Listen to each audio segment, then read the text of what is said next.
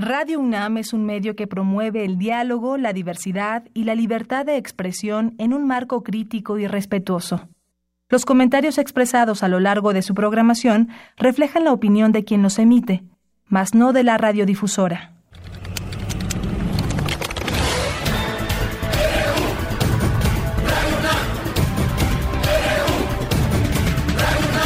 Radio UNAM presenta Prisma RU, los perfiles del acontecer universitario de México y el mundo en una frecuencia.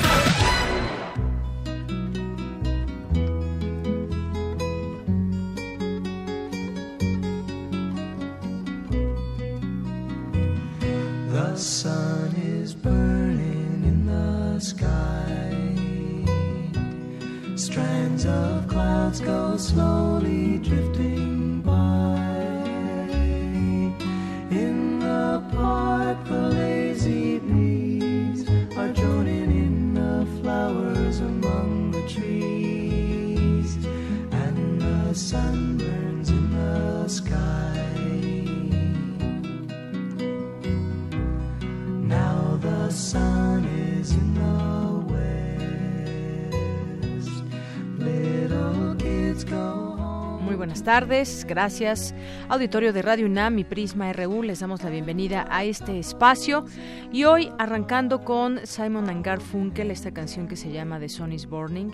El sol está explotando. Y porque recordando un día como hoy de 1945, por primera vez, eh, bueno, en 1945, tras los bombardeos nucleares en las ciudades de Nagasaki e Hiroshima, el entonces emperador de Japón, Hirohito, fue escuchado por vez primera por su pueblo a través de la radio y ahí dio a conocer la información sobre la rendición de su nación, concluyendo así la etapa armada de la Segunda Guerra Mundial. Esta canción hace referencia a cómo el sol de pronto explotó y desapareció con una de las bombas atómicas.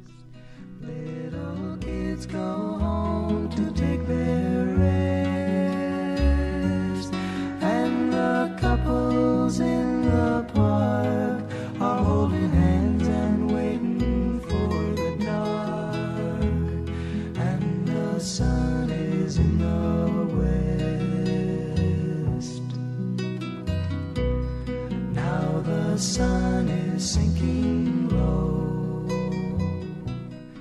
arrancamos hoy Prisma RU y les tenemos varias cosas para este día en la información.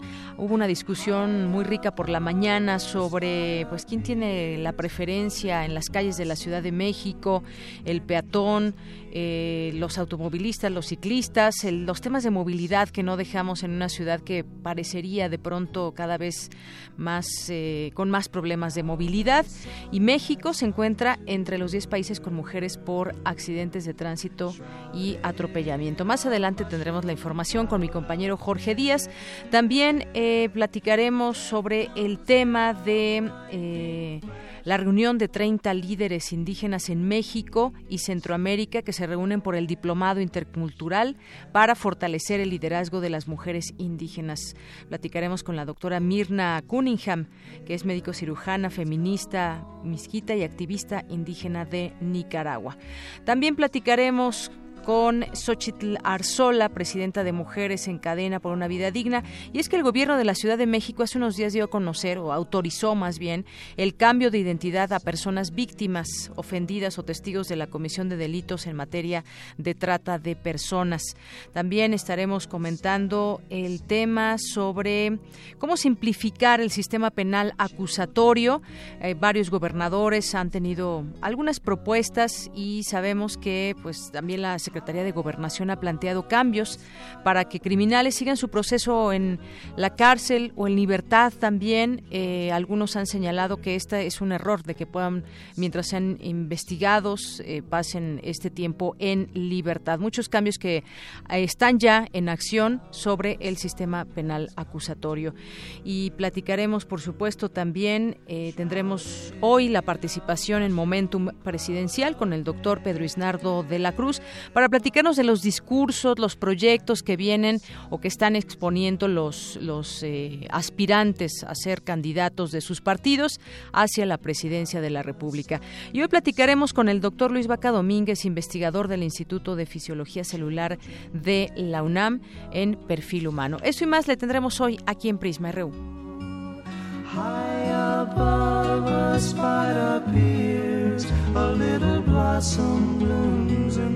draws near, and the sun is sinking low. Now the sun has come to earth, shrouded in Portada RU. La una de la tarde con nueve minutos en este 15 de agosto, martes 15 de agosto del año 2017. En nuestra portada universitaria, la UNAM organizó un encuentro de análisis del futuro de México a partir de la inseguridad presente. Más adelante mi compañera nos tendrá, mi compañera Cristina Godínez nos tendrá toda la información. 11 egresados de distintas licenciaturas de la UNAM recibieron becas del gobierno británico a través del programa Chevening para continuar sus estudios en instituciones de educación superior del Reino Unido. Según la última edición del QS World University Rankings, la UNAM es la tercera mejor universidad de América Latina y se encuentra dentro de las 50 mejores del mundo en más de 10 disciplinas. Hoy en nuestra portada nacional, previo a la renegociación del Tratado de Libre Comercio, eh, de América del Norte, el Ministerio de Asuntos Globales de Canadá anunció que esta tarde la canciller Cristia Freeland se reunirá con el secretario de Economía de México, Ildefonso Guajardo Villarreal. El exdirector de Pemex, el señalado por Odebrecht, Emilio Lozoya, aseguró demandará a la ONG Mexicanos contra la Corrupción y la Impunidad, luego de que dieran a conocer que la brasileña Odebrecht presuntamente sobornó al funcionario a cambio de contratos de obra pública. Por su parte, las dirigencias del PAN y PRD exigieron investigar si los supuestos sobornos que recibió Emilio Lozoya en 2012 fueron destinados a la campaña presidencial de Enrique Peña Nieto. Bueno, y es que ahí están los depósitos. Ayer lo platicábamos eh, aquí en una entrevista justamente con un periodista de Mexicanos contra la Corrupción y la Impunidad. Los depósitos ahí están. Eh, habrá que confirmar pues que estas empresas estaban ligadas o están ligadas a Emilio Lozoya. Ambas partes, pues bueno, tienen eh, esta investigación está en curso. Eso es lo que comentó, comentamos el día de ayer para conocer si realmente entró a las arcas de Emilio Lozoya a través de algunas empresas fachadas o bien llegaron hasta alguna campaña presidencial, en ese entonces, pues la de Peña Nieto. En tanto, diputados de Morena denunciaron penalmente en la Procuraduría General de la República por los hechos antes mencionados a Emilio Lozoya. En 2015, Raúl Flores, alias el tío acusado por el gobierno estadounidense de encabezar una red de lavado de dinero, fue absuelto porque la Procuraduría General de la República no le comprobó los delitos de los que lo acusaba. La mitad de las empresas en México que han sido boletinadas por el gobierno de Estados Unidos de blanquear activos para el narcotráfico están asentadas en el estado de Jalisco. El 70% de las cárceles municipales de Yucatán se encuentran en condiciones infrahumanas, carecen de servicios sanitarios, luz, ventilación y limpieza, advirtió un estudio de la Comisión de Derechos Humanos de la entidad. Bien, eh, también en otra información, Rigoberto Salgado, delegado de Tláhuac, aseguró que el proceso que se lleva a cabo en la Asamblea Legislativa de la Ciudad de México para removerlo de su cargo responde a una persecución política en contra de Morena. Policías federales aseguraron una camioneta cargada con 3.000 litros de combustible robado cerca de un poliducto de Pemex en el municipio de San Martín, Texmelucan. Anoche fueron encontrados los cuerpos desmembrados de tres hombres dentro de un auto en, las, en una sábana ubicado en la periferia de Acapulco. Y esta mañana se presentaron balaceras en Reynosa, las cuales realizaron las actividades en la, paralizaron actividades en escuelas, universidades y algunos centros laborales. Esta mañana un grupo de manifestantes bloqueó la circulación vehicular en la Avenida de las Torres, a la altura de la Supervía Poniente, en demanda de buenos servicios de luz, agua y drenaje. Para el próximo 2018, el gobierno de la Ciudad de México prevé sumar una nueva calle semipeatonal, la cual podría ser 5 de mayo. Hoy continuará la onda cálida sobre los estados de la frontera norte del país, así como en regiones del occidente y sur, con temperaturas superiores a 40 grados Celsius, informó el Servicio Meteorológico Nacional. Hoy en Economía y Finanzas, con el programa de repatriación de capitales, se han regresado al país más de 219 mil millones de pesos de contribuyentes que residen en el extranjero al cierre del 10 de agosto. Esto lo dio a conocer el Servicio de Administración Tributaria. El saldo de la inversión extranjera en la Bolsa Mexicana de Valores alcanzó un nivel no visto desde octubre de 2014, de casi 169 mil millones de dólares, según datos del Banco de México. El déficit comercial que Estados Unidos tiene con México creció en 13.2% durante el primer semestre de 2017. En nuestra portada internacional de hoy, el presidente iraní Hassan Rouhani advirtió advirtió que su país podría retirarse del acuerdo nuclear firmado en 2015 con seis grandes potencias en caso de que Estados Unidos imponga nuevas sanciones contra Teherán. Corea del Norte rebajó este martes el tono contra Washington al asegurar que ha decidido observar un poco más las acciones de Estados Unidos antes de ejecutar su amenaza de bombardear Guam. Intensas lluvias causadas por monzones en India, Nepal y Bangladesh dejaron más de 160 muertos en la última semana. Bill Gates realizó la mayor donación de acciones de Microsoft desde el año 2000. Esto representa el 5% de su fortuna, la segunda mayor a nivel mundial. Y tenemos más información internacional con mi compañero Eric Morales. ¿Qué tal, Eric? Buenas tardes. ¿Qué tal, Deyanira? Muy buenas tardes. Luego de que el presidente estadounidense Donald Trump eh, dijera que está sobre la mesa una posible solución militar para el tema de Venezuela, el presidente de ese país sudamericano, Nicolás Maduro, invitó a su pueblo a defender con las armas, si en caso de ser necesario, una posible intervención extranjera. Los detalles más adelante. Gracias, Eric. Y vamos contigo, Tamara Quiroz. Buenas tardes. Deyanira Auditorio, muy buenas tardes.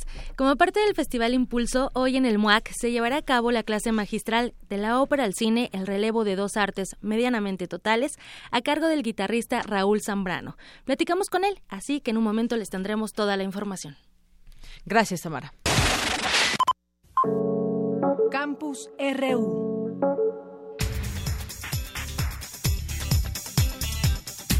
Bien, y entramos en información del eclipse que habrá el próximo, tendrá lugar el próximo 21 de agosto y ojalá ya tengan apartada esa fecha para darse unos minutos y observar este fenómeno, conocer más, disfrutarlo sobre todo porque no es un fenómeno que se repita muy seguido, al contrario, eh, van a pasar muchos años, me parece veintitantos años para que se pueda volver a ver un, un eh, eclipse con estas características. Vamos a ir con la información que nos preparó mi compañera Dulce García porque el mundo se prepara para uno de los fenómenos más interesantes de la Tierra. Habrá también actividades en la UNAM y en otros lugares. El eclipse total de sol. Adelante, Dulce. Buenas tardes. Deyanira, muy buenas tardes a ti y al auditorio de Prisma RU. El próximo 21 de agosto, un eclipse total de sol será visible en una franja del territorio estadounidense, desde el estado de Oregon hasta Carolina del Sur. En México también podrá apreciarse este fenómeno, aunque solo de forma parcial. Un eclipse solar, recordemos, se produce cuando la luna se interpone en el camino de la luz del sol y proyecta su sombra en la Tierra. Dicha sombra no es muy grande y por eso solo se puede ver desde algunos lugares de la Tierra. En la Ciudad de México este fenómeno iniciará a las 12 horas con un minuto y terminará a las 14.37. Tendrá una duración de 2 horas y 36 minutos, pero su máximo de ocultamiento del sol durará nada más 2 minutos y 40 segundos. Es importante destacar que no es recomendable mirar directamente al sol durante el eclipse ni por un segundo debido a que se puede dañar la vista para siempre. Hay quienes dan tips caseros para poder apreciar el eclipse, pero no hay que llevarlos a cabo y la doctora doctora Gloria Delgado, investigadora del Instituto de Astronomía de la UNAM, nos explica por qué. Si tienen cámaras, telescopios, etcétera, nunca, si no tienen los filtros adecuados, nunca los pueden usar. Tampoco es bueno, he oído radiografías, películas negativos, eh, ver en un charco de agua, todo eso no es bueno. O sea, todo eso, aunque sí reduce la luz que nos llega del sol, no lo suficiente. En la Ciudad de México el eclipse provocará un obscurecimiento de hasta 27%, mientras que en lugares cerca de la frontera con Estados Unidos el obscurecimiento será hasta de un 60%. La doctora Delgado detalla cuáles son los utensilios que sí podemos utilizar para apreciar este fenómeno. Para poder ver ese eclipse es utilizar algunos utensilios Por ejemplo, tenemos los eh, vidrios de soldadores. Hay un montón de números, se llaman sombras o número, y entonces hay que usar la del número 14, no menos, porque puede dañar su retina. Si no pueden encontrar esto, que por cierto está en cualquier ferretería, lo que pueden usar es simplemente una cartulina en la que le hacen un, un hoyito, incluso puede ser con una pluma, y entonces se van a colocar ustedes de espaldas al sol para que la luz del sol eh, entre por el hoyito y entonces en el piso colocan otra cartulina y, y, entonces pueden tratar de buscar esa reflexión para que vean ese círculo perfecto que el sol debe formar en, en la cartulina que está en el piso. De hecho, la distancia entre ellas debe ser un metro. De Yanira, auditorio de Prisma RU, tampoco hay que intentar mirar el eclipse con binoculares, telescopios, cualquier tipo de anteojos, gafas de sol, vidrio ahumado, filtros polarizados o películas de color expuestas. Ninguno de estos instrumentos protege adecuadamente los ojos. A lo largo de la semana seguiremos hablando sobre este fenómeno. Por lo pronto, les recordamos que la UNAM tiene contempladas varias actividades entre las que se encuentra la observación del eclipse con filtros especializados en la explanada del Universum, charlas sobre estos fenómenos y la retransmisión desde la NASA. Es la información. Muy buenas tardes. Gracias, Dulce García. Vamos ahora con mi compañera Cristina Godínez. La, la, inseguridad que se vive en el país es un tema de relevancia y la academia debe contribuir con análisis, ideas y propuestas que den solución a este, a este flagelo. Adelante, Cristina. Buenas tardes. Deyanira, buenas tardes. En el encuentro Prospect 2017, Futuros de la Inseguridad en México, Respuestas y Propuestas, Carlos Labastida, coordinador del Programa Universitario de Alimentos, señaló que para hablar del futuro se debe partir de la situación presente y de cómo hemos llegado a ella. Por su parte, la doctora Guillermina Baena, coordinadora del Seminario de Estudios Prospectivos de la Facultad de Ciencias Políticas y Sociales de la UNAM, comentó que para tener futuro es urgente enfrentar las problemáticas, pensar respuestas y hacer propuestas de vida. Hoy, a la crueldad y la desigualdad social se le añade la brutalidad del crimen organizado. A su brutal manera, la cultura del narco busca cruzar el golfo que separa a su México del otro del concentrador de riqueza. Pero en ese proceso se hunde el futuro de México como proyecto nacional. Pero ante un gobierno fallido no podemos ser una sociedad fallida, no queremos ser una sociedad fallida. Rompamos la inercia, tengamos proyecto de nación y tengamos futuro, porque cada vez somos más y juntos pensamos más.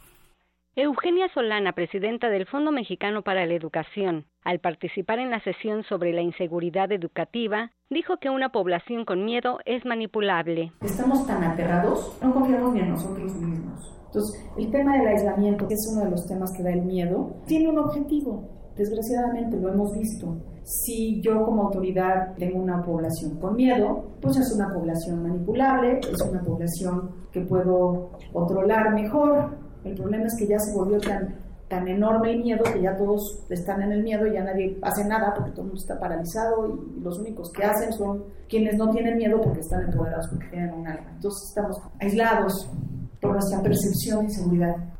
El viernes 18 de agosto concluye Prospect 2017. Esta actividad tiene lugar en distintos espacios de la UNAM, por lo que les recomendamos consultar la Gaceta o la página electrónica para conocer los temas, ponentes y sedes. Deyanira, este es mi reporte. Buenas tardes. Gracias, Cristina. Muy buenas tardes. Vamos ahora a, nos enlazamos vía telefónica con la doctora Mirna Cunningham, médica o cirujano, eh, feminista y activista indígena de Nicaragua, doctora honoris causa por la UNAM. Y es que, pues, hay un diplomado intercultural para fortalecer el liderazgo de mujeres indígenas. Y bueno, pues hay también un equipo de expertos eh, nacionales y extranjeros, entre los que destacan ella justamente a quien le damos la bienvenida a este espacio informativo de Prisma Radio UNAM. ¿Qué tal, doctora Mirna? Muy buenas